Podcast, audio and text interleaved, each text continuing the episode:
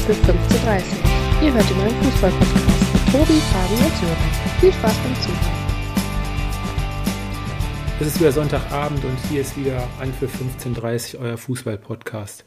Der Spieltag ist fast zu Ende. Ja, und die größte Überraschung hat in der Allianz Arena stattgefunden. Eintracht Frankfurt gewinnt völlig überraschend bei den Bayern mit 2 zu 1. Fabi, deine ersten Eindrücke? Wir haben bis zum Schluss das Spiel gerade noch geschaut. Oh, ich dachte, ich komme eigentlich als letztes. Äh, ja, was soll ich sagen? Äh, die Überraschung wahrscheinlich schlechthin. Spielverlauf in der zweiten Halbzeit ein bisschen äh, durch das 2-1 meines Erachtens äh, ja, auf den Kopf gestellt. Äh, die Bayern eigentlich im zweiten Durchschnitt ja, viel Ballbesitz, äh, viele Chancen, sehr viele Chancen. Und wer die Chancen nicht reinmacht am Ende des Tages, bekommt laut Fußballerweisheit äh, eins hinten rein und in dem Fall äh, sah Manuel Neuer auch ein bisschen unglücklich aus, meines Erachtens zumindest. Der Ball ist nochmal aufgehüpft oder aufgehüpft. Äh, trotzdem alles im Allen, ja, eine riesengroße Überraschung und schön für die Bundesliga, würde ich behaupten. Ja, ich denke mal, aufgrund vom Spielverlauf her, gerade äh, vom Start weg, die Bayern eigentlich sofort wieder aufs, aufs 1-0 gespielt und die Chancen waren ja auch sofort da. Lewandowski Kopfball. Also die Bayern hätten schon zur Halbzeit 2-3-0 führen können. Äh, ja, allerdings nach der, Früh, nach der Führung durch Goretzka glich dann Martin Hinteregger nach einer Ecke aus per Kopf. Ähm, schlechtester Spieler heute oder schlechten Tag erwischt heute bei Bayern äh, Upamecano. Pflichtet er mir dabei? Ja, also es war auf jeden Fall äh, definitiv nicht sein äh, Tag heute. Ist ein bisschen schade, weil er sich eigentlich die letzten ja, ein, zwei Wochen äh, wirklich gut gemacht hat. Trotz alledem, äh, du meintest eben, äh, zur Halbzeit könnte es 2-3-0 stehen. Ich würde sogar eher so gehen, dass die Frankfurter äh, vielleicht mindestens genauso viele gute Torchancen hatten. letztendlich auch bedingt durch den einen Upamecano-Fehler. Ähm, von daher ja, war das Unentschieden zur Halbzeit, äh, zumindest würde ich eher sogar noch sagen, gerecht. Und in der zweiten Halbzeit, klar, die Bayern hatten ihre Chancen, allerdings hat man dann auch, meinen Eindruck, zum Ende hin äh, gemerkt, wenn dann äh, phasenweise nur noch Bälle aus dem Halbfeld äh, versucht werden, in den 16er reinzuschaufeln, das ist meistens immer nie ein gutes Zeichen. Klar, am Ende hatte Goretzka nochmal äh, eine richtig gute Chance und was man heute auf jeden Fall ähm, definitiv herausheben muss, äh, ich glaube, äh, die Leistung von Kevin Trapp was der heute äh, letztendlich da oder gezeigt hat, das war absolute Weltklasse. Und äh, ja, kann man nur den Hut vorziehen. Ja, Kevin Trapp heute, ähm, glaube ich, hat beste Saisonspiel bis dato gemacht, vor den Augen von Hansi Flick, der auch im Stadion war. Ähm, sicherer Rückhalt bei der einen oder anderen Situation. Äh, Kopfball, glaube ich, aus zwei Metern von Lewandowski in der zweiten Halbzeit war das, wo er noch das Bein irgendwie noch hochreißt. Äh, richtig klasse Parade und auch den einen oder anderen Distanzschuss von äh, Sané glaube ich, den Fischer auch noch raus, wo viel Verkehr vor seinen Augen war. Ja, alles in allem ähm, geschlossene Mannschaftsleistung der Frankfurter, ein souveräner, starker Kevin Trapp hinten drin. Ja, und bei den Bayern ähm, die letzten Wochen, wo alles quasi im Fluss war und einfach so lief, hat man heute gesehen, dass es dann doch auch mal in der einen oder anderen Stellschraube ein bisschen nachzujustieren geht. Und ähm, du hast es gerade angesprochen, die ganzen Bälle hinter, hinter die Kette, die Chipbälle, die Frankfurter mit einer Fünferkette eigentlich sehr, sehr tief hinten drin gestanden. Bayern auch äh, im Gegensatz zu den letzten Wochen auch ähm, relativ selten oder nicht so häufig wie die letzten Wochen auch über Außen durchgekommen ja, ich weiß nicht, Sören äh, will gar nichts zu ja. dem Spiel sagen, er fokussiert sich auf die Bochumer. Äh, gut, was, Nein, ich was hab, kann man. Ich, ich habe euch gerne zugehört, weil äh, ich weiß ja, dass ihr euch die Niederlage sicherlich auch ein bisschen mitgenommen hat. Ähm, aber ich kann auch, also ich, ihr habt es schon sehr, sehr gut zusammengefasst. Ich fand auch, dass so gerade über die rechte Seite ähm, ging relativ wenig. Klar, Sané ist ja im Moment in der Topform über links, aber über rechts ging wenig. Und ich fand auch überraschend, ich weiß jetzt nicht, wie es da verletzungsmäßig aussah, aber dass äh, Niklas Süle äh, rechts gespielt hat. Ich bin eigentlich kein Fan davon, dass er als Rechtsverteidiger aufgestellt wird, aber das stimmt schon. So über die Außen kam relativ wenig. Ja, und gerade ähm, auf der rechten Bahn hat dann Philipp Kostic sich heute in der einen oder anderen Situation auch wirklich gut behauptet. Hat immer wieder klasse Aktionen gegen äh, Upamecano, der ziemlich häufig dann ähm, rechts außen spielen musste, wo er auch so, fand ich zumindest, seine Probleme hatte, immer wieder aus dem Zentrum rausgezogen wurde.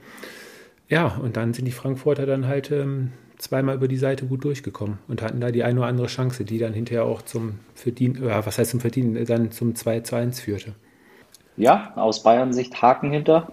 Äh, jetzt ist erstmal Länderspielpause. Und danach geht es zum nächsten Topspiel. Am Sonntag, glaube ich, in Leverkusen, oder? Genau, Sonntagnachmittag empfängt die Werkself dann die Bayern. Die Leverkusener spielen heute Abend noch, während wir gerade aufnehmen, äh, gegen Bielefeld. Und ähm, da kommen wir hinterher wahrscheinlich noch zum Ende der Folge noch mal kurz drauf zurück. Ja, dann hatten wir noch das zweite Sonntagsspiel. Ähm, Union Berlin schafft es endlich im achten Anlauf, den ersten auswärts nach acht sieglosen Spielen in der Fremde den ersten Dreier zu holen. Ähm, Taiwo Avoni, Fabi, mittlerweile jetzt Saisontor Nummer 4 und 5. Die Hälfte von meiner Wette habe ich somit quasi schon mal einen Haken hintergesetzt. und ja, in der ersten Halbzeit gab es eigentlich nicht viel zu erzählen. Ähm, viele Zweikämpfe, ähm, zwei Halbchancen durch ähm, Avoni und Lukoki und bis zur 40. Minute wo die Mainzer ähm, einen Ballgewinn haben, einen schönen Konter ausspielen und dann ausgerechnet äh, Ingwarzon ähm, die etwas überraschende 1-0-Führung für Mainz erzielt.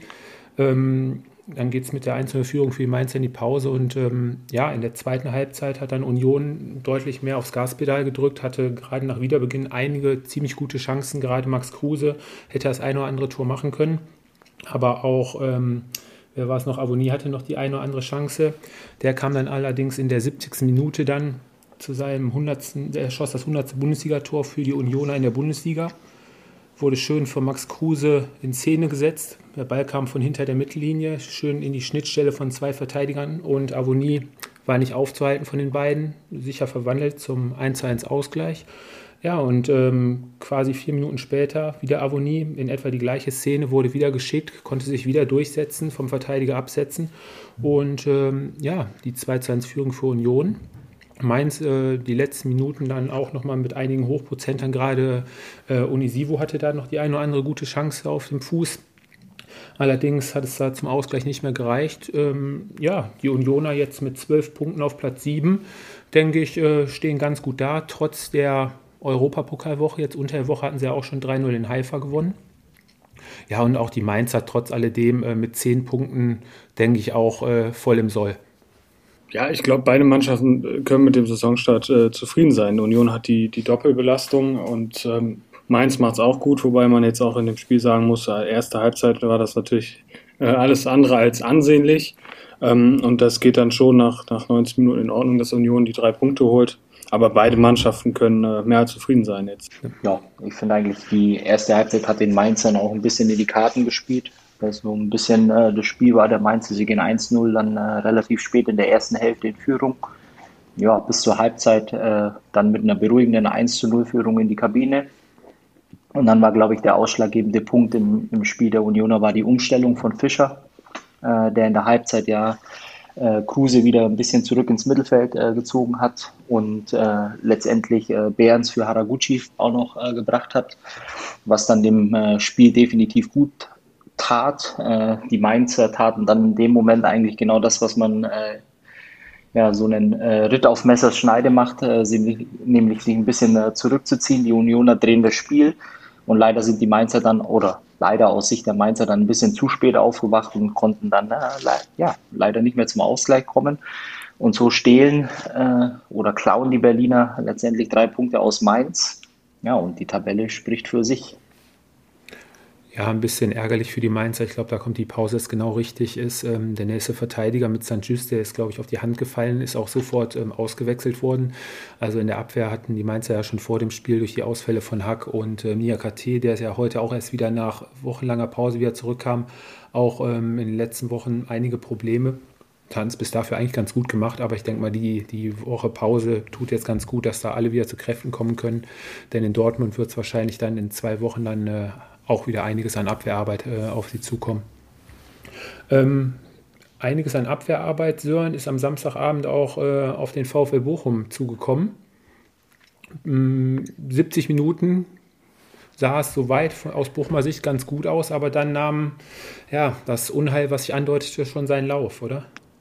Ja, absolut. Ich glaube, man hat es schon in der ersten Halbzeit gesehen. Das war ein wirklicher Klassenunterschied und man hat es echt gesehen, dass ähm, ja, dass man äh, wirklich von Glück sagen konnte, dass man mit dem 0-0 in die Halbzeit gegangen ist. Aber äh, der Auftritt gerade defensiv ähm, vom VfL war alles andere als gut und da hat man echt gesehen, dass dass ähm, ja du im Prinzip gegen die Top-Mannschaften nicht bestehen kannst, wenn du so auftrittst. Du hattest auch keine Gegenwehr, du bist überhaupt nicht in die Zweikämpfe gekommen.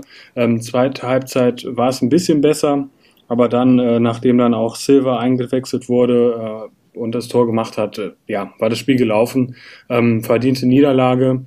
Äh, die Punkte musst du jetzt wirklich woanders holen. Du hast nach der Länderspielpause mit Fürth und Frankfurt die Spiele, die du gewinnen musst, wenn du in der Klasse bleiben willst.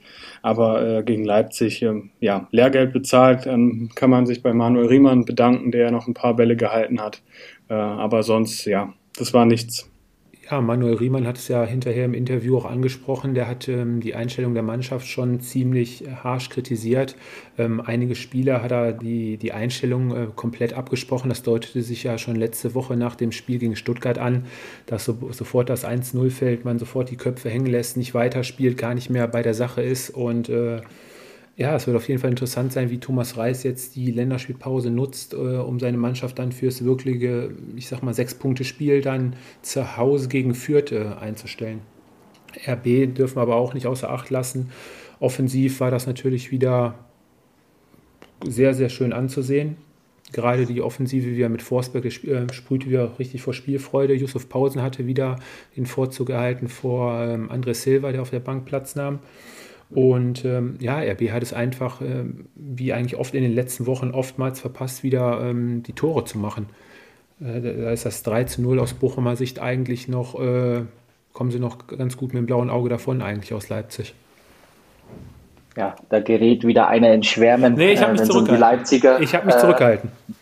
Geht. Also ich äh, sehe das auch so. Äh, das ist definitiv ja, ein Gegner der VfL Bochum, den du äh, schlagen musst und den musst du auch äh, dominieren. Äh, vielleicht aus Sicht der Bochumer sind ja relativ ordentlich und, und gut auch in die Saison gestartet. Ähm, auch wenn es nicht immer zu oder vier Punkte gereicht hat, äh, haben sich wirklich gut verkauft.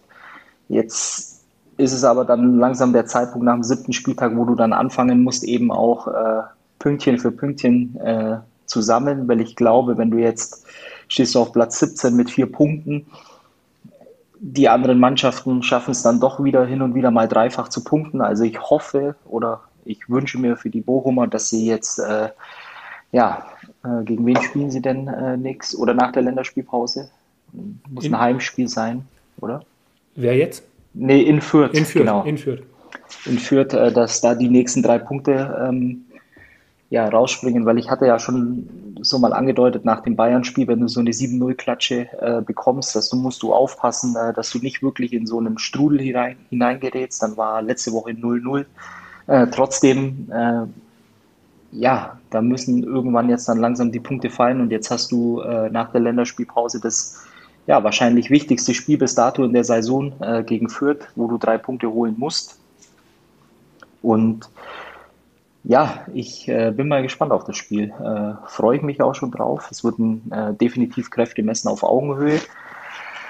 Und ja, letztendlich äh, ist das das erste Mal ähm, sozusagen do or die für den VfL Bochum, äh, weil ich glaube, äh, alle anderen Spieltage bis zuvor ähm, ja, gingst du ein bisschen als Außenseiter oder Aufsteiger eben ins Spiel. Und jetzt ist es Crunch-Time. und aus Sicht der Leipziger ja, haben sich leicht erholt oder gezeigt äh, zu unter der Woche. Das war ähm, peinlich äh, und schlecht, einfach nur, würde ich mal behaupten. Und wie gesagt, für die Leipziger geht es im Grunde genommen jetzt äh, Woche für Woche letztendlich nach oben aufzuschließen. Wobei natürlich, wenn die Mannschaften, die ganz oben stehen, ihnen den Gefallen tun und anfangen wieder Punkte abzugeben, äh, dann sieht es da wahrscheinlich in ein paar Wochen auch schon wieder ein bisschen rosiger aus ja, die Tore der Leipziger, 70. Äh, Minute Eckball, Soboslai, der kurz vorher mit Silva in Doppelwechsel eingewechselt wurde, Kopf bei Silva. Der VfL da nicht wirklich äh, am Mann, keine Zuteilung, konnte mehr oder weniger wirklich, äh, kam da frei zum Kopfball und innerhalb von acht Minuten hatte der VfL dann ähm, drei Gegentore kassiert. Da sieht man mal, was ein Tor mit seiner Mannschaft dann wirklich äh, machen kann und wie schnell man dann verunsichert ist und die Ordnung verliert. Kurz danach, 73. Minute wieder ein Kuku mit einem schönen Heber über Manuel Riemann und auch in der 78. Minute auch wieder ein Kuku frei vor Riemann. Ähm, Kuku momentan ja wirklich der Spieler, der RB mehr oder weniger die Spiele gewinnt und sich hervorhebt von allen. Also momentan wohl in der Form seines Lebens, würde ich sagen. Also was, oder was ich gerne euch fragen würde, ähm, wie ihr das äh, wahrgenommen habt. In der, in der Halbzeit gab es ja auch Pfiffe und, äh, von den Fans. Ähm, was ich nicht ganz verstanden habe, äh, du hast ja im Prinzip, also Leipzig hat ja auf ein Tor gespielt, hatte Chancen ohne Ende. Ähm, warum pfeifst du diese Mannschaft dann aus? Wenn du siehst, äh, sie dominiert dieses Spiel, ähm, im Prinzip ja, ist es ja, liegt das Tor ja nur in der Luft und trotzdem äh, pfeifst du äh, deine eigenen Leute aus. Äh, ich weiß nicht, wie ihr das sieht. Äh, berechtigte Pfiffe oder keine berechtigte Pfiffe? Also ich sag ganz klar nein und für mich gibt es auch äh, absolut kein Verständnis, egal in welcher Situation, selbst wenn du äh, hinten liegst, es, es, hilft keinem deiner eigenen Leute, es hilft keinem der Spieler der Mannschaft, die du letztendlich auf der Tribüne versuchst anzufeuern für mich ist es äh, ein absolutes No-Go. Ähm, jeder, der auch mal auf dem Platz stand äh, und mal ausgepfiffen wurde, ähm, der weiß, was das in einem verursacht. Klar, man spricht immer davon, äh, dass es Profis sind und damit umgehen müssen, aber ich finde, das ist sowas von dermaßen absolut fehl am Platz und ähm, letztendlich auch äh, zu dem Zeitpunkt, ähm, es stand 0-0, äh, du bist die klar bessere Mannschaft. Wenn man mal ehrlich ist, dann war es wahrscheinlich auch nur eine Frage der Zeit, bis äh, das erste Tor fällt, äh, so wie der Spielverlauf war. Und für mich, jeder Einzelne, der da gepfiffen hat, eigentlich die rote Karte und soll nächste Woche zu Hause bleiben. Sehr schön zusammengefasst, Fabi. Kann ich mich eigentlich nur anschließen. Also, wer so eine Mannschaft, die wirklich um Offensivfußball bemüht ist äh, und nach dem Spielverlauf und das Spiel auch gesehen hat und ein bisschen Ahnung von Fußball hat, da in der Halbzeit noch zu pfeifen, also ähm, der hätte dann ja auch nach Hause gehen können. Also habe ich auch absolut kein Verständnis für. Ähm, kommen wir zur Mannschaft, ähm, ja, die ja mir ja so ein bisschen zureden wollte in den letzten Wochen. Das merke ich immer wieder. Ähm, ja, leider hat es ja jetzt am Wochenende enttäuscht. Die TSG Hoffenheim geht ja, 3 zu 1 in Stuttgart unter. Ähm, vom, wenn ich auf die Statistiken gucke, ähm, eigentlich ein ziemlich ausgeglichenes Spiel. Ähm, selbst 60, 40 Prozent Ball, Ballbesitz für die TSG. Ähm, Schüsse ausgeglichen, gelaufene Kilometer auch ja, aber der VfB hat dann die Tore gemacht. Die TSG war eigentlich äh, gut im Spiel, zumindest die erste Halbzeit. In der zweiten Halbzeit hat der VfB, war da deutlich am Drücker und hat sich nach dem 0-0 in Bochum letzte Woche ähm, auch ein bisschen Luft verschafft und hat jetzt äh, sieben Punkte auf die, nee, acht Punkte auf dem Konto.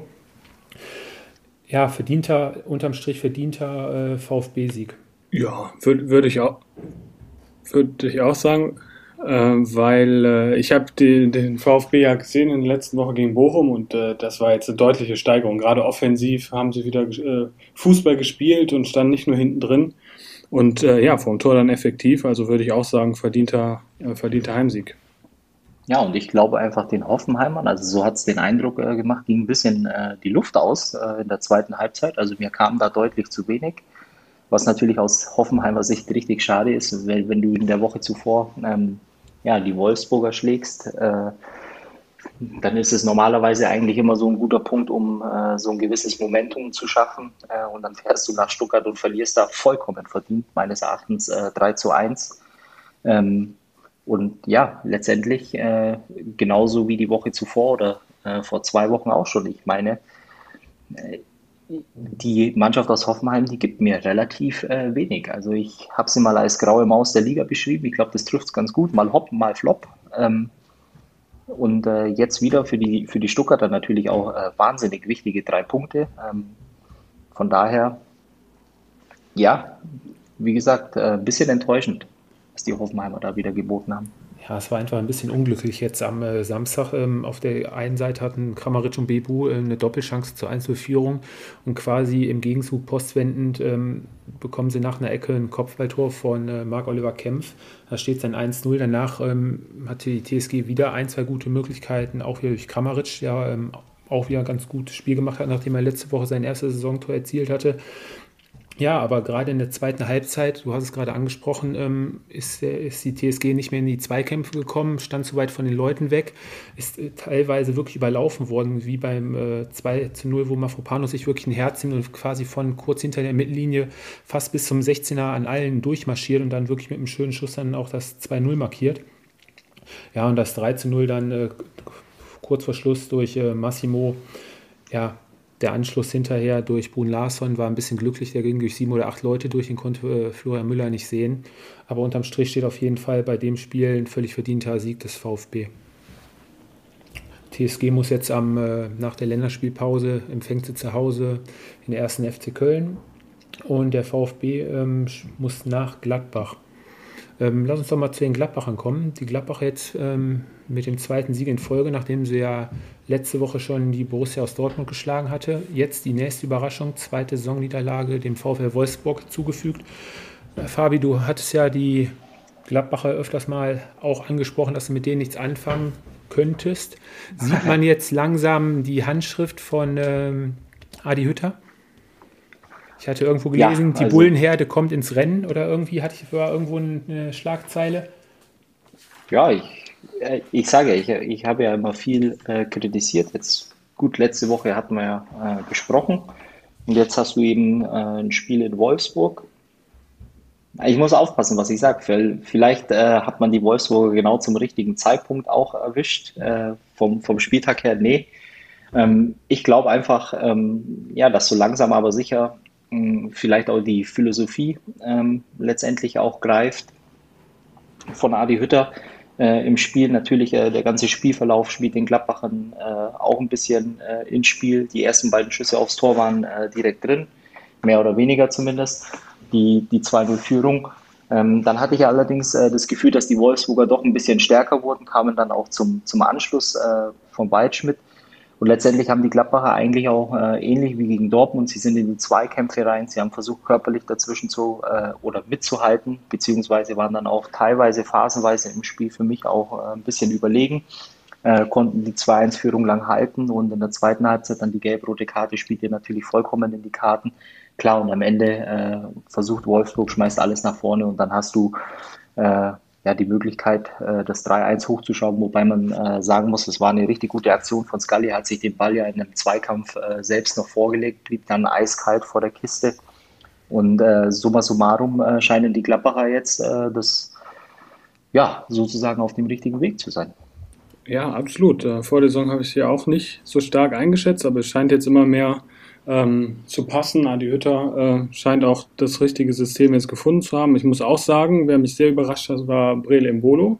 Das gilt ja auch irgendwie so als das ewige Talent, aber mittlerweile ähm, ist er auch wesentlich präsenter im Strafraum. Und ähm, also ich muss auch sagen, dass Gladbach jetzt in die Spur kommt und ähm, wenn die so weitermachen, äh, sieht es echt danach aus, dass sie irgendwann auch wieder international dabei sind ja, gerade jetzt ähm, die Defensivleistung der Gladbacher im zentralen Mittelfeld mit äh, Dennis Zakaria und ähm, Kone, der mir letztes Wochenende schon gegen die Dortmunder ganz gut gefallen hat. Also da scheint sich, glaube ich, ein äh, ganz gutes Duo gefunden zu haben. Chris Kramer wurde erst äh, im weiteren Verlauf der Partie eingewechselt. Er scheint äh, seinen Stammplatz momentan, den er am Anfang der Saison inne hatte, dann äh, auch äh, verloren zu haben. Ja, und nach vorne hin äh, Mbolo, ein Player kam später von der Bank. Also es für mich ähnelt das immer mehr wirklich diesem Frankfurter Stil von ein, zwei, vor ein, zwei Jahren. Ähm, defensiv, hart in den Zweikämpfen und dann dieses schnelle Umschaltspiel nach vorne. Und äh, wenn dann wirklich mal alle an Bord sind, äh, Jonas Hofmann auch ein richtig gutes Spiel gemacht, auch an vielen Aktionen mitbeteiligt, die Konter mit eingeleitet. Ähm, ja, kann man an den Gladbachen auf jeden Fall an dem Fußball wieder richtig äh, Spaß kriegen. Wobei man jetzt natürlich auch nicht vergessen darf, äh, das waren jetzt äh, mehr oder weniger zwei gute Spiele in Folge. Äh, eine Saison ist sehr lang, das wird sich jetzt zeigen, ob sie das auch über Wochen hinweg letztendlich auf den Platz bringen können. Ähm, trotzdem ist es ein wunderbarer, glaube ich, Abschluss vor der Länderspielpause. Vor zwei Wochen sah es noch ganz anders aus in Gladbach. Und da gilt es jetzt nach der Länderspielpause dran anzuknüpfen. Was mich, mich äh, ein bisschen gewundert hatte, war bei der Aufstellung, dass äh, Bornau den Vorzug erhalten hatte vor Burgs. Das hätte ich jetzt ehrlich gesagt allein von der Körperlichkeit von äh, Brile Mbolo jetzt äh, nicht so erwartet, dass er den Vorzug erhält. Ähm, ja, und Lacroix sah in der einen oder anderen Situation auch nicht so gut aus. Die gelb-rote Karte war auch unglücklich oder, was heißt unglücklich? Da war eigentlich gar nicht mehr so hingehen, oder? Also die Grätsche, mit ein bisschen Glück trifft er vielleicht noch den Ball, war wirklich eine 50-50-Situation. Ne? Ja, ich glaube, davon ist er auch ausgegangen, dass er den äh, Ball noch trifft in der Situation. Und ähm, ich glaube, das ist dann einfach äh, eine Millisekunde, die dann letztendlich mhm. in, entscheidet über Foul oder nicht. Aber ich glaube, er, er, hat wirklich damit gerechnet, dass er noch an den Ball hinkommt. Hat es nicht mehr geschafft und dann letztendlich ja führt zur zweiten gelben Karte klar. Und dann, äh, dann wird es natürlich äh, sehr schwer. Wer bei mir die letzten Wochen so ein bisschen äh, hinten rüberfällt bei den Wolfsburgern, ich weiß, wie ihr, wie ihr das allgemein offensiv seht, ist äh, Wout Weghorst. Äh, nimmt relativ wenig am Spiel teil, ähm, wen, kommt seltener zum Abschluss als die, die Wochen noch davor. Ich weiß nicht, ob er momentan so ein kleines äh, Formtief hat. Ja. Ich weiß nicht, ist ja. ja dein Lieblingsspieler eigentlich. Äh, ich glaube ja mal gehört zu haben, dass du 90 Minuten die, ja, die Fokuskamera auf äh, ja, Weghorst immer gerichtet ja, hast. Ja, quasi auch bei der Europameisterschaft ja auch. Ähm, ja, du kannst im Einsatz, also vom Läuferischen her kannst du ihm ja eigentlich nie irgendwie einen Vorwurf machen. Da war er jetzt auch wieder elf Kilometer unterwegs, hat sich vorne aufgerieben. Aber ähm, ja, als Stürmer 33 Prozent ähm, Zweikampfquote ähm, hat er heißt für mich, hat er schon das ein oder andere Mal den kürzeren gezogen. Im Gegensatz, ähm, Brilembolo hatte knapp 50 Prozent äh, gewonnene Zweikampfquote. Ja, und auch die Ballkontakte waren jetzt bei äh, Wout Wekos lang äh, bei 46. Ja, ich glaube, Schüsse waren, glaube ich, nur einer. Ja, ich weiß es nicht, was da momentan. Ich bin mal am, am allermeisten bin ich mal gespannt, wie ähm, Marc van Bommel jetzt versucht, das äh, Ruder wieder rumzureißen, weil ich glaube, du hast äh, dann nach der Länderspielpause auch kein einfaches Spiel in, äh, in Berlin, also bei der guten Berliner Mannschaft, äh, nämlich Union. Ähm, wird sich zeigen, weil es sind äh, so ein bisschen, ich glaube, vor der Saison hat äh, Sören und ich auch schon mal ein bisschen so dieses Thema angeschnitten. So ein bisschen erinnert mich das äh, an den Verlauf, den er auch äh, bei der PSW hatte. Ähm, wirklich gut gestartet äh, und dann kam so äh, dieser erste leichte Bruch und leider ging es dann aus irgendwelchen Gründen ziemlich schnell zu Ende für ihn. Bin mal gespannt, wie er das Ruder rumreißt. Ja, ich glaube, was Entschuldigung, aber ich glaube, was man äh, nicht unterschätzen darf, ist einfach, dass diese Doppelbelastung jetzt mit diesen internationalen Spielen, ähm, das ist Wolfsburg ja auch nicht mehr so gewohnt. Und auch die Spieler, die jetzt in der Startaufstellung ähm, standen, die sind es ja auch nicht gewohnt, dann noch in, äh, unter der Woche in der Champions League zu spielen. Das gilt dann auch für Wout Wekos. Ähm, der spielt ja im Prinzip jedes Spiel und jedes Spiel über 90 Minuten. Und dann ist, er, ist das sicherlich irgendwann klar, dass auch mal ähm, die Konzentration ein bisschen nachlässt und du vielleicht auch mal ein paar Schritte zu spät kommst. Also das ist ein Thema, was man, glaube ich, nicht unterschätzen kann. Und äh, klar, der Start war, war super. Ähm, davon ja, leben sie jetzt auch ein bisschen, dass man noch so gut dasteht. Aber ähm, das, das ist echt da noch etwas, woran, woran sich die Mannschaft, glaube ich, gewöhnen muss, dass sie mehrere Spiele einfach in einer Woche haben. Gut, aber ich halt da mal ein bisschen dagegen, weil ich glaube, ihr beiden wart es auch die vor der Saison äh, mir erklären wollten, äh, dass der Kader auf jeder Position doppelt äh, besetzt ist und äh, wie gut dieser Kader ist. Ich wollte gerade auf äh, zu sprechen kommen, ja. Und ähm, ich glaube einfach auch, wenn ich die Auftritte in der Champions League äh, sehe, klar, das erste Spiel gegen Lille war ein bisschen unglücklich mit der roten Karte, aber für mich ist es auch da nicht wirklich überzeugend. Ähm, und was man, glaube ich mal, wenn man ehrlich ist, auch die Spieltage 1 bis 5 äh, durchgeht. Das waren äh, in der Regel, würde ich jetzt mal behaupten, aus dem, aus dem Bauch heraus oder aus dem Kopf heraus, äh, dass es auch äh, keine Schützenfeste waren, sondern eigentlich eher diese knappen Dinger, die sie dann für sich entschieden haben. Und ich glaube einfach, äh, wenn du eine Top-Mannschaft sein willst in der Bundesliga und die Wölfe wollen wieder und die ersten vier kommen, äh, dann darf das internationale Geschäft keine Ausrede sein, weil sonst wären eigentlich alle komplett am Fehl am Platz. Ähm, weil wenn ich international spiele, würde das dann gleich bedeuten, dass ich mich in der Liga irgendwo in, in, in Sphären bewege. Äh, also zählt bei mir ehrlicherweise nicht als Entschuldigung. Äh, die Mannschaft wurde auch verstärkt. Äh, du hast einen Luca Waldschmidt noch dazu bekommen, beispielsweise in der Offensive. Lukas also Becher. die Doppelbelastung sehe ich jetzt nicht unbedingt als äh, Entschuldigung, ähm, weil die anderen Top-Mannschaften, äh, Bayern, Dortmund, die liefern das äh, seit oder über Jahren und äh, es kann nicht immer nur die Gewohnheit sein, äh, die letztendlich die Mannschaften dann äh, letztendlich von der Spreu oder die Spreu von der Weizen trennt. Wo, wobei man Wobei man natürlich äh, auch sagen muss, jetzt gegen Gladbach, äh, das Spiel hätte auch unentschieden ausgehen äh, können. Ne? VfL hatte ja schon die Chancen noch äh, mit Luke Bacchio, der dann an Sommer scheitert. Also im Prinzip hätte das Spiel auch unentschieden ausgehen können und dann diskutieren wir sicherlich über ein ganz anderes Thema. Ja, äh, Fabi hat es ja auch gerade nochmal äh, angesprochen. Also der VfL hat ja jetzt gerade am Anfang der Saison auch eigentlich alles äh, Gegner, die man mit dem Anspruch, die der VfL ja dieses Jahr wirklich hat, ähm, auch schlagen musste, muss man ja ganz klar so sagen. Und ähm, ja, und gegen die Top-Mannschaften, das war das 1-0, glaube ich, gegen Leipzig war es, glaube ich. Nee, das hatten sie noch gewonnen, ne? Das hatten sie 1-0 Das war das aber auch, glaube ich, ziemlich, äh, ziemlich enge Kiste, äh, Genau, bisschen Glück dabei.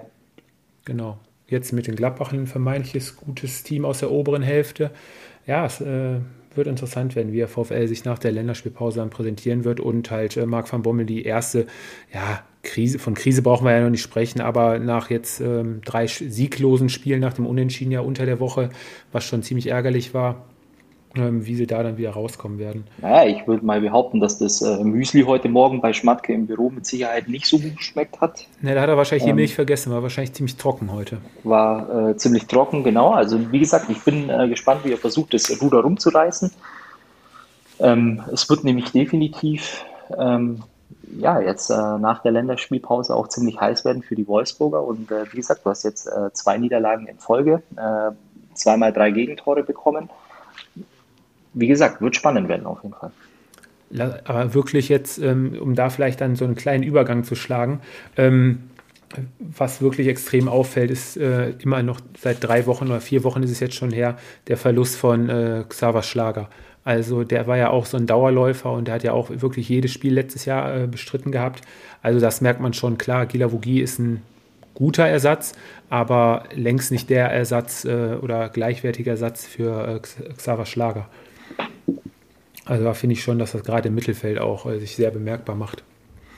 Ähm, Schlager hatte ich jetzt in dem Sinne äh, erwähnt, weil Sören hat das, glaube ich, am Freitagabend nach dem Köln-Spiel geschrieben. Skiri von Köln, einer der Top 6 Sechser der Bundesliga. Da habe ich mal für mich überlegt, wer denn so meine vier, fünf äh, davor wären. Ähm, wir können das ja mal kurz durchspielen. Pro Team nur ein, äh, eine Nennung. Also ich hatte bei Bayern ganz klar äh, Kimmich. Dann musste ich kurz überlegen. In Dortmund hätte ich äh, Bellingham genommen. Und dann äh, Gladbach Zakaria. Und da musste ich schon ein bisschen länger überlegen, bis ich da äh, die nächsten ausgepackt hätte. Ich weiß ja nicht, Fabi, fällt dir jetzt so kurz hintereinander welche ein? Sechser, Ja, also bei Bayern äh, bin ja eher so der, der Typ äh, Goretzka, Goretzka, mhm. als, äh, als Kimmich. Wobei man ja sagen muss, also wenn dann musst du ja sagen Zentrumsspieler, äh, weil es kommt ja immer darauf an, äh, wie die Position ausgelegt ist. Es ist ein Sechser, es ist ein Achter, also äh, eher offensiver ausgerichtet. Aber klar, ähm, wie gesagt, Dortmund, äh, Bellingham und äh, ehrlicherweise kommt dann für mich ein großer Pool, wo viele mit auf einem Niveau spielen. Mhm. Mhm. Und dir, Sören, hat es äh, Skiri jetzt gerade am Freitag angetan.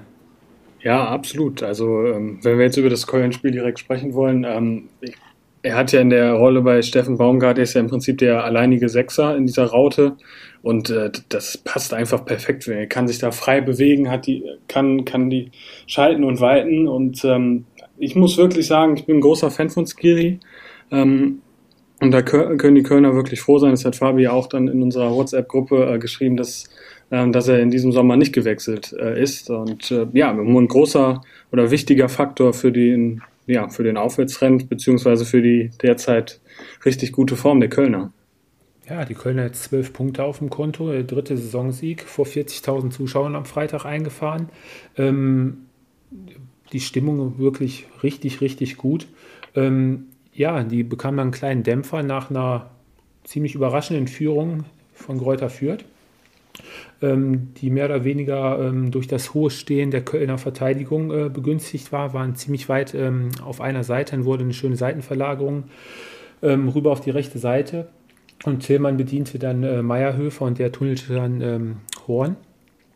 Ja, das war dann die Führung für die Kräuter Fürther, die das eigentlich auch vom, von der Spielanlage her ähm, ganz gut gespielt hatten. Eigentlich wie die letzten Wochen auch, konnte man denen wieder keinen Vorwurf machen, haben alles äh, in ihrer Möglichkeit Stehende getan. Offensiv waren sie jetzt auch ein bisschen mehr nach vorne äh, fokussiert. Ja, und ähm, so sind sie dann mit einzelnen in Führung gegangen, aber in die zweite Halbzeit, äh, Sören Fabi nahm dann ja wieder die andere Richtung. Also ich wollte äh, dir gerade von, von hinten in die Beine grätschen, äh, Bin ich nochmal gekonnt weil man, hochgesprungen. weil man äh, ehrlicherweise sagen muss, ähm, dass das äh, vor allem die, die erste Halbzeit eigentlich von den Kräuter Fürthern, das äh, sah nach Fußball aus. Ähm, und ich fand, äh, dass die, die Fürther das eigentlich äh, sehr gut gemacht haben. Und äh, meine Frage wäre jetzt eigentlich äh, diese Situation, die eigentlich vollkommen untergegangen ist mit diesem Elfmeter. Wisst ihr, welche ich meine? Äh, wo abseits gepfiffen worden ist, äh, obwohl der Fürther gar nicht am Ball war und dann äh, am Ende im Strafraum, wer war es, äh, eigentlich gefault worden ist. Wisst ihr, welche Situation ich meine? Ja, ich weiß, welche du meinst. Ja, das ist war, jetzt. Ja. Also meines Erachtens, äh, ich war wieder mal furchtbar erschrocken, für was es einen äh, Videoschiedsrichter gibt, äh, der in so einer Situation nicht eingreift. Ich kann es wirklich absolut nicht nachvollziehen. Ja, und da sind wir ja wieder genauso bei der gleichen Sache wie mit den Handspielen in den letzten Wochen. Also mittlerweile blickt, glaube ich, kaum oder eigentlich gar keiner mehr richtig durch, wann jetzt was gepfiffen wird, wann der Schiri gucken geht, wann er nur eine Info aufs Ohr kriegt, weiterspielen, nicht weiterspielen. Also mich hat es auch sehr gewundert, dass da nicht äh, eingegriffen wurde, weil es war ja eigentlich äh, ein klarer Elfmeter. War es, aber äh, da sieht man mal wieder, ähm, wenn es einer Top-Mannschaft passiert wäre äh, am Freitagabend oder auch am Samstag, dann wäre es heute im Doppelpass äh, wahrscheinlich eine Stunde lang äh, drum gegangen. Das war wie letzte Woche mit der gelb-roten Karte von äh, Modahu. Finde ich ein bisschen schade, dass sowas dann äh, komplett untergeht und äh, meines Erachtens äh, wieder eine äh, inakzeptable äh, Fehlleistung des Videoschiedsrichters. Definitiv, ja. Und ähm, so in die zweite Halbzeit lief dann für den FC, startete sofort richtig gut. Nur kurze Zeit nach Wiederbeginn. Ja, das, das stimmt. Ähm, du musst ja sowieso erstmal festhalten, glaube ich, Köln ab der 40 Minuten deutlich besser. Äh, in der zweiten Halbzeit dann das 1-1 durch Andersen. Ähm, wieder mal äh, vorgelegt von Benno Schmitz. Ich glaube, der spielt äh, gerade eine Saison seines Lebens. Da habe ich so das Gefühl. Äh, ja, ja, dann sagten sie die Woche der Kölsche Beckham. Ja, ja, also der, äh, ja, wirklich eine Form seines Lebens. Und dann, ähm, ja, im Prinzip fünf Minuten später ähm, Skiri dann, der das 2-1 macht. Und dann, oder das ist auch so das, worüber, worüber wir vielleicht gleich nochmal reden können, ist einfach diese Qualitätsfrage der Aufsteiger in diesem Jahr, glaube ich, echt, ähm, ja, kommt noch ein bisschen mehr zur Geltung, irgendwie, dass ein Riesenunterschied zu sehen ist. Und dann hatte Fürth eigentlich auch kaum mehr Chancen, das Spiel zu drehen nach dem 2-1. Ja, das äh, 2 zu 1 der Kölner war ja äh, bedingt durch eine Ecke. Äh, Jonas Hector verlängert am ersten Pfosten den Ball zum, an den zweiten Pfosten. Und ich weiß nicht, wie viele Meter Platz um Skiri und ich weiß nicht, wer bei Skiri noch mitstand, war ja noch ein Kölner. Also die beiden konnten ja wirklich Schnick, Schnack, Schnuck machen, wer da den Fuß hinhält oder beziehungsweise das Knie war es ja letztendlich. Ähm, also sowas von frei im 5-Meter-Raum zu stehen, da hat Kräuter Fürth definitiv äh, die Zuordnung komplett außer Acht gelassen. Ja, und danach dann ähm, der FC weiter am Drücker gewesen und äh, kurz vor Schluss folgte dann auch nochmal das 3 zu 1 aus dem Konter. Und wenn man da mal wirklich sieht, wie viele Kölner da wirklich noch drauf aus waren, die laufen den Konter, glaube ich, dann mit 5 gegen 2 Gräuter Fürther. Skiri ähm, sprintet ja dann auch, auch vom eigenen 16er nochmal bis zum anderen 16er durch und belohnt sich dann ja auch noch mit seinem zweiten Treffer. Hm. Ja, Steffen Baumgart Köln lebt, die Stadt. Also das, die Schiebermützen sind auch weiterhin ausverkauft. Ich weiß, also der FC macht wirklich richtig Spaß. Fabio, ja. bist ja auch ein großer Fan von Steffen Baumgart und der Art und Weise, wie er coacht. Ähm, ja, bin ich. Und ähm, wie gesagt, äh, vielleicht sind ein paar Sachen, die ich äh, vor der Saison erwähnt habe, äh, doch gar nicht so blöd, weil ich immer äh, auch gesagt habe, äh, das kann genau der entscheidende Faktor äh, für so eine Mannschaft wie Köln sein. Im Moment lebt sie auch ein Stück weit davon äh, bin ich zumindest äh, felsenfest von überzeugt, dass er aus der Mannschaft äh, vielleicht sogar teilweise mehr rausholt, ähm, als man eigentlich ähm, ja, erwartet hatte im Vorfeld. Und äh, wie gesagt, äh, zu den Kölnern, ähm, ja, es ist doch einfach nur mal für jeden neutralen Fan oder vielleicht auch für die Kölner noch viel mehr, aber einfach mal beruhigend, äh, dass eine Mannschaft wie der erste FC Köln so einen guten Eindruck macht und äh, vermutlich äh, dieses Jahr mal seit langem eine Saison spielt, äh, in der nichts äh, mit dem Abstieg äh, zu tun hat. Aber ich möchte auf einen Punkt vom Sören gleich nochmal zurückkommen. und zwar die, die Qualitätsfrage der Aufsteiger. Und ich hatte ja vor der Saison auch schon mal erwähnt, die Frage ist, wie viel kann ich von einem Aufsteiger erwarten, der beispielsweise mit 67 oder mit 64 Punkten in der zweiten Liga ähm, aufsteigt. Und ich glaube, dass man da schon vielleicht die eine oder andere kleine Brücke bauen kann, weil die zweite Liga eben sehr stark ausgeglichen ist, aber qualitativ dann eben auch äh, in der Regel von der ersten Liga auch nochmal ein ganzes Stück weit entfernt ist. Ähm, und, und ich sage es auch bei den Bochumern äh, oder auch bei den Fürtern, äh, beispielsweise zur Abschlusstabelle, ich habe es mir eben mal aufgerufen. Es waren halt äh, bei den Fürtern als Aufsteiger auch 44 Gegentore in der zweiten Liga und äh, genauso die Bochumer mit 39 Toren. Dann hast du ein Corona-Jahr und kannst vielleicht auch nicht so in die Mannschaft investieren, wie man es vielleicht normalerweise bei einem Aufstieg machen würde. Und ich glaube schon, äh, dass man da leicht eine Brücke bauen kann, äh, ja, die zur Qualitätsfrage führt. Oder ja. ist die These sehr steil? Nein, würde ich nicht sagen. Und äh, wenn man das, so kann, kann man das ja auch komplett vergleichen, jetzt eigentlich zur vorigen Saison, ähm, jetzt mit Union und äh, Arminia. Ähm, die spielen im Moment, gut, Arminia jetzt vielleicht nicht, aber Union Berlin, die spielen ja auch wieder eine sorgenfreie Saison, die dann nach ihrem Aufstieg auch begeistert sind. Und das stimmt schon. Ich glaube, ähm, dass man vielleicht dann auch irgendwann drüber nachdenken muss, wenn das wirklich so ist, dass ja, drei, vier Vereine eigentlich äh, nicht konkurrenzfähig sind, vielleicht dann sogar die Liga verkleinern muss, um dann einfach die äh, Qualität ähm, ja ein bisschen zu komprimieren und ähm, ja, es ist wirklich, wirklich schwer. Und wenn man jetzt in die zweite Liga guckt, da ist ja auch keine Mannschaft, du hast es ja richtig gesagt, die zweite Liga ist ausgeglichen, da ist keine Mannschaft dabei, wo man sagt, ja, die können auch eine gute Rolle in der Bundesliga äh, spielen. Nee, richtig. Und da ist es ja auch äh, sowas von eng zusammen. Da wird wahrscheinlich am Ende der Saison wie in den letzten Jahren ja auch wieder eine Mannschaft aufsteigen, mit der am Anfang der Saison überhaupt keiner gerechnet hat. Ja, und dann bleibt so eine Mannschaft mal in der ersten Liga drin. Siehe jetzt letztes Jahr zum Beispiel Arminia Bielefeld. Dann kommt jetzt dieses Jahr Gräuter führt hoch. Bochum müssen wir da auch mit in einem Atemzug nehmen. Und dann haben wir mehr oder weniger eigentlich drei Mannschaften, die, wollen es hart auf den Punkt bringen, eigentlich von der Qualität her da nichts zu suchen haben. Ja, Fabi, kommen wir noch Das zu war perfekt. Äh, ich glaube, das war sozusagen, hast du mir gerade den roten Teppich ausgerollt, weil es gibt noch ein Spiel, was noch fehlt in unserer Aufzählung. Das war doch wie, äh, hör mal, das war Gedankenübertragung. Das war extra so gewollt. Das war extra so gewollt und äh, ich weiß nicht, ob ich mir damit einen Gefallen tue, jetzt nochmal über die äh, Hertha zu sprechen. Ich habe es ja letzte Woche schon mal gesagt. Ähm, eigentlich sollte ich äh, vielleicht einfach äh, leise sein.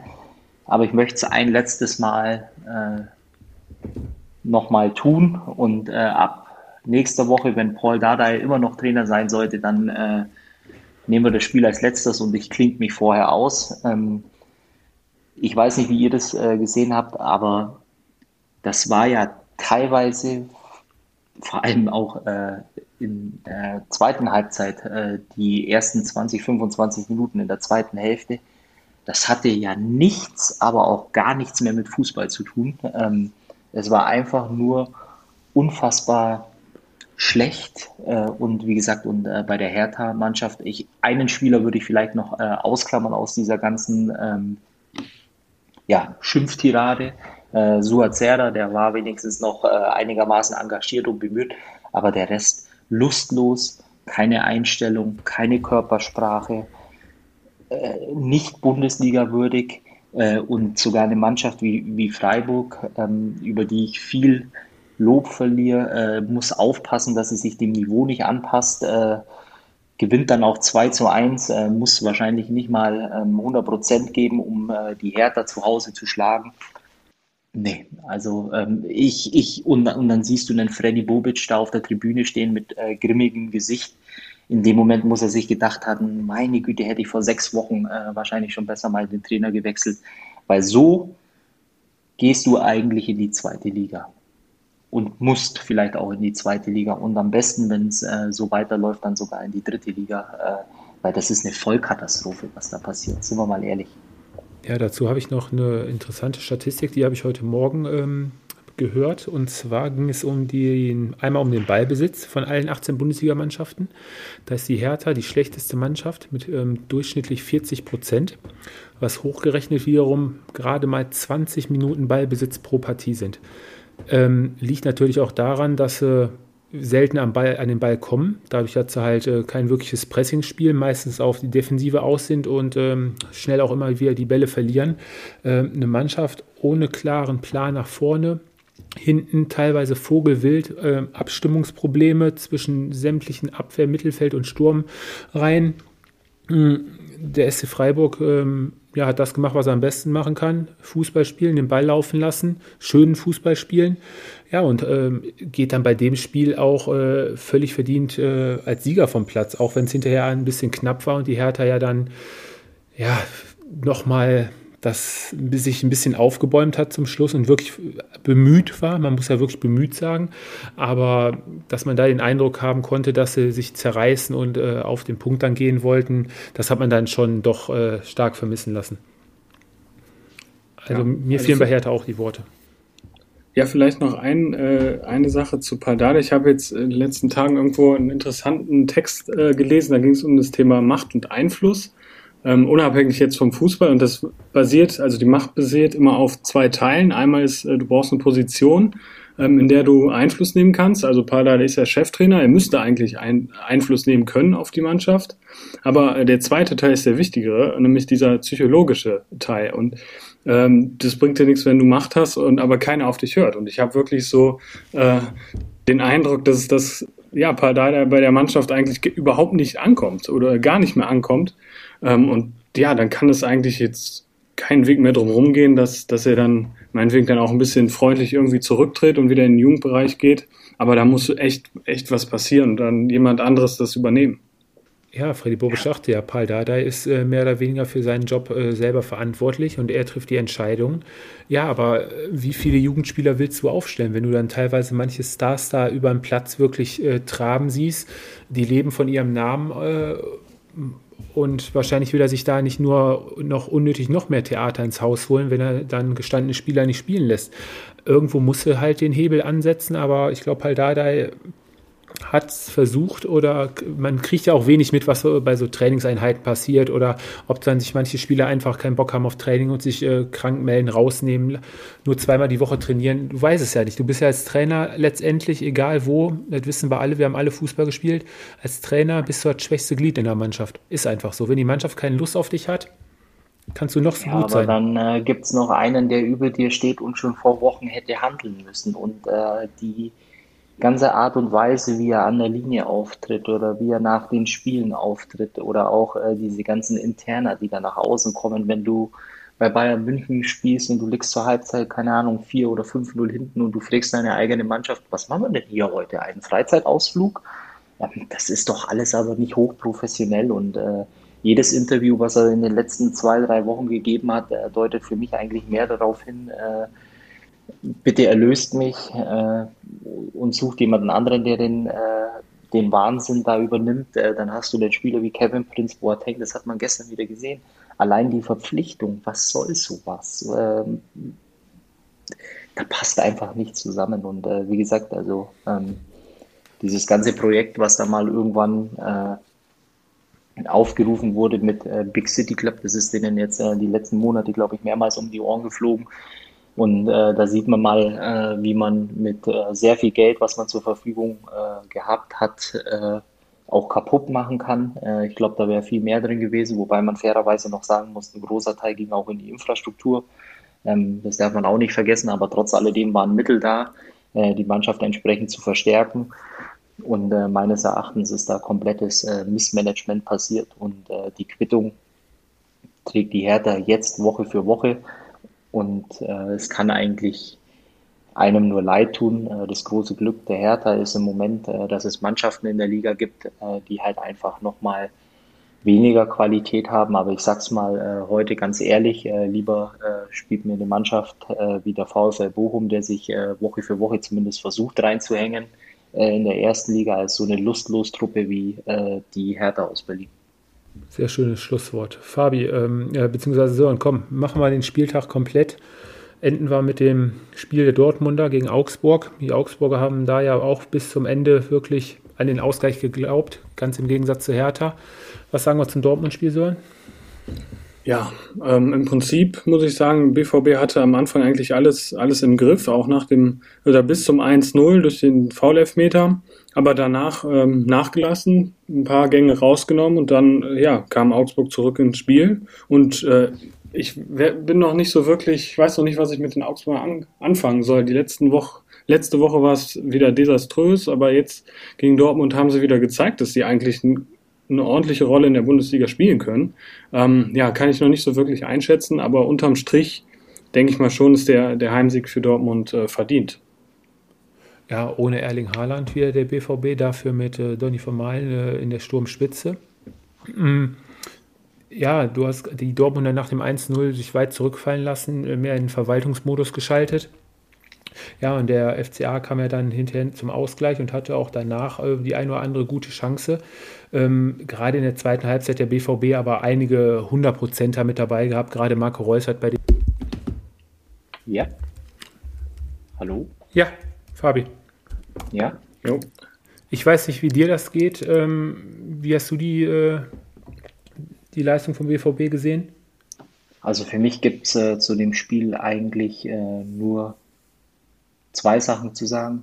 Äh, Pflicht erfüllt, äh, drei Punkte geholt und äh, mehr war das für mich eigentlich auch nicht.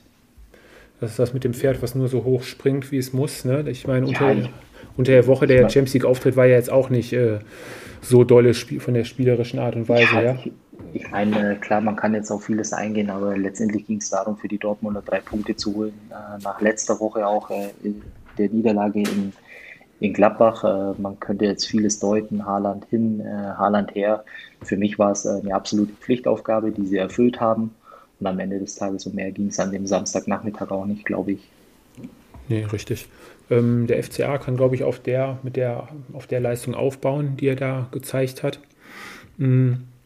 Ja, auf jeden Fall deutlich stärker als die letzten Wochen aufgetreten, trotz vieler Ausfälle. Das Beste draus gemacht und da hatte man ja wirklich äh, am Anfang schon mit einer viel, viel höheren Niederlage gerechnet, aber alles in allem ja, verdienter BVB-Sieg. Und äh, ja, die Leverkusener führen mittlerweile 2 zu 0 bei Arminia Bielefeld, werden somit Bayernjäger Nummer 1 mit, was haben wir jetzt, um 16, nee, Punkt gleich, Punkt gleich mit den Bayern.